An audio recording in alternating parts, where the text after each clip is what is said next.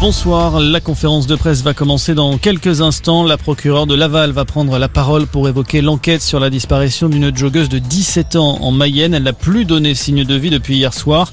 200 gendarmes sont mobilisés pour la retrouver. Un homme est en garde à vue dans cette affaire, un individu d'une quarantaine d'années déjà connu pour des faits de droit commun.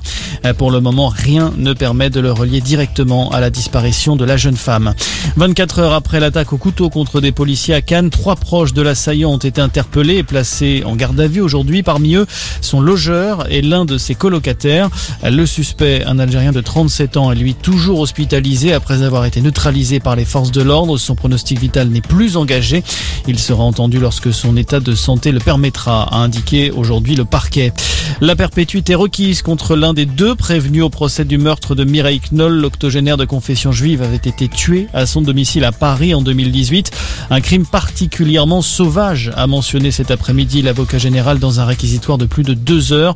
L'autre suspect risque 18 ans de prison, verdict attendu demain devant la cour d'assises de Paris. Dans le reste de l'actualité ce soir, le pass sanitaire sera-t-il bientôt conditionné à une dose de rappel chez les plus de 65 ans? C'est l'une des pistes envisagées par le gouvernement. Une piste qui sera évoquée ce soir par Emmanuel Macron. Le chef de l'État va prendre la parole à 20h à la télévision pour faire le point sur la crise sanitaire. Mais il sera aussi question de la reprise économique ou encore des réformes à mener d'ici la fin du quinquennat comme celle des retraites. Du foot ce soir, la troisième journée de la Ligue des champions féminine avec une affiche de rêve au Parc des Princes. PSG reçoit le Real Madrid, coup d'envoi à 21h. Et puis attention aux intempéries en Corse, les deux départements de l'île de Beauté sont en alerte orange pour pluie et inondation. Des averses attendues dans la nuit jusqu'à 80 mm de précipitations par endroit. Voilà pour l'essentiel de l'actualité. Merci de nous avoir choisis. Très bonne soirée à tous.